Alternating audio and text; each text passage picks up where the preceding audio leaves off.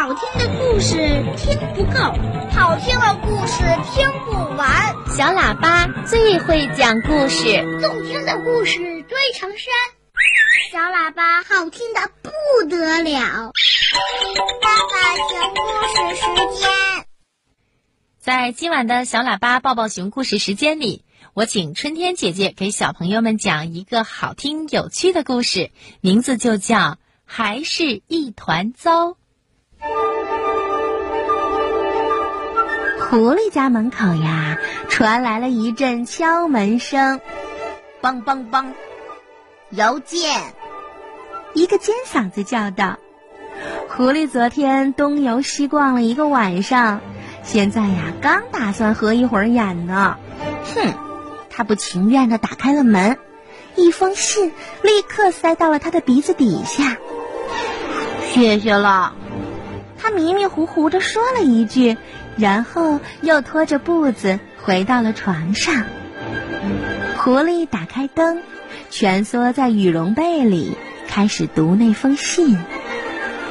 亲爱的外甥，农历十五的晚上，我打算去你家玩儿。舅舅费迪南。狐狸睡眼朦胧的望了一下日历，忽然。他大吃一惊的发现，农历十五就是今天。哦不！他惨叫着：“我的房间还是一团糟。”于是，狐狸马上抄起扫帚，绕着房子就扫了起来。不一会儿，就在门口堆起了一大堆垃圾。哎呀，我要把这些玩意儿往哪丢呢？他琢磨着。狐狸推着这些垃圾走到山间小路上，这时他注意到地上有一个洞。哦，好的好的，这有一个洞，这儿倒是挺合适的。他说着就把垃圾全都扫进了洞里，然后他就回自己家去等舅舅啦。这时欢被什么忽然惊醒了。因为他的客厅传来了一声巨响，咣当一声，就像屋顶一下子塌了。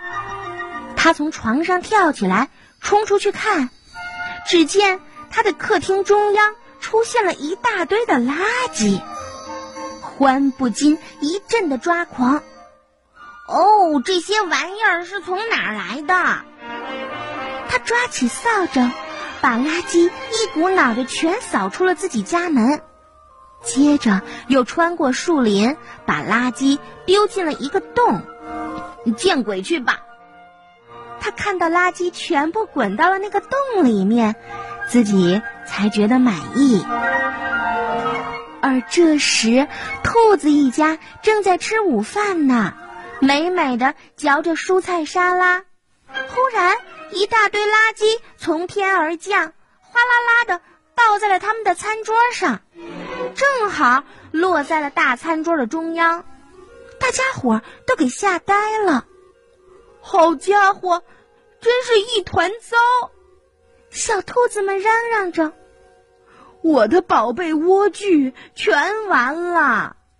兔妈妈也哭叫着：“好了好了，拿刷子来。”一个兔子拿一把，兔爸爸命令着。于是全家齐上阵，终于把垃圾刷下了饭桌，扫出了兔子窝。把垃圾放哪儿呢？他们来到山路上，找到了一个非常隐蔽的草窝窝，于是把垃圾全都丢了进去，然后就回家重新去做午饭啦。山鸡刚从树林里找食回来，正想回到自己的新窝里面下几个蛋，可谁想他的新窝不知何时变成了垃圾桶，这可真让山鸡崩溃呀！怎么能这样呢？他尖叫着，这些家伙的脑子简直是一团糟，这是我的家呀！山鸡没办法，它捡了一些树枝，把垃圾从窝里扫了出去。附近正好有个洞，他想都没想就把垃圾扫进洞里了。干完了这些，他就回窝下蛋去啦。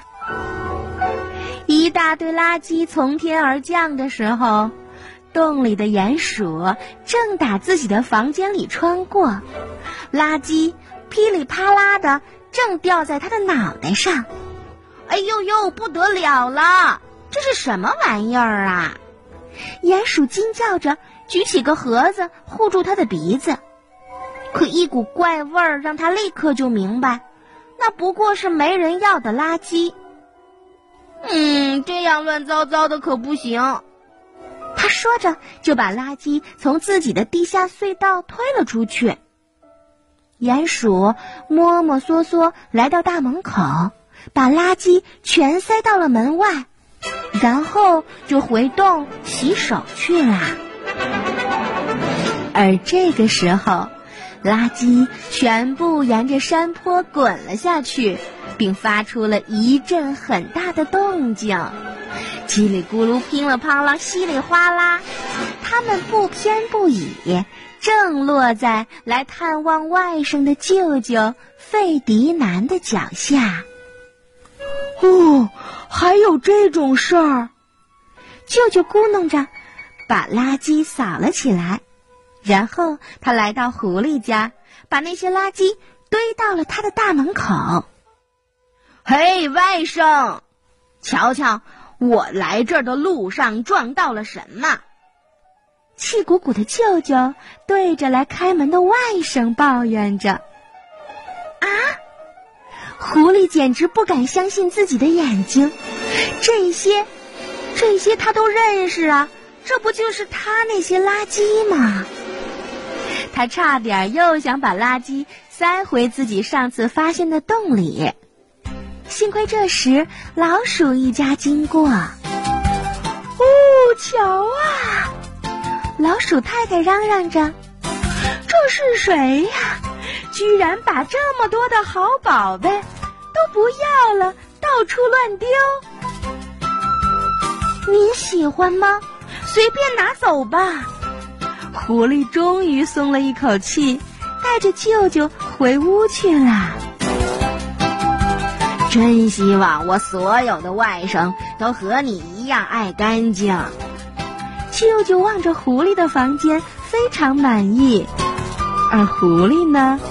哦，好的，舅舅，我会努力做到更好的。他露出了一个皎洁的微笑。而此时，小老鼠一家就像发了大财一样，把所有的东西都搬回家啦。小朋友，大自然为我们提供了良好的生活环境。那么，我们就应当和大自然和谐的相处，把保护环境当做我们自己的重要职责。保护环境要从身边的小事做起，不乱丢垃圾，不踩踏草地，不攀枝摘花。洗手的时候节约用水，出门的时候记得关灯。我们生活的地球只有一个。它是我们共同的家园。如果我们每个人都能养成这么好的生活习惯，那么我们的家园会更加美好。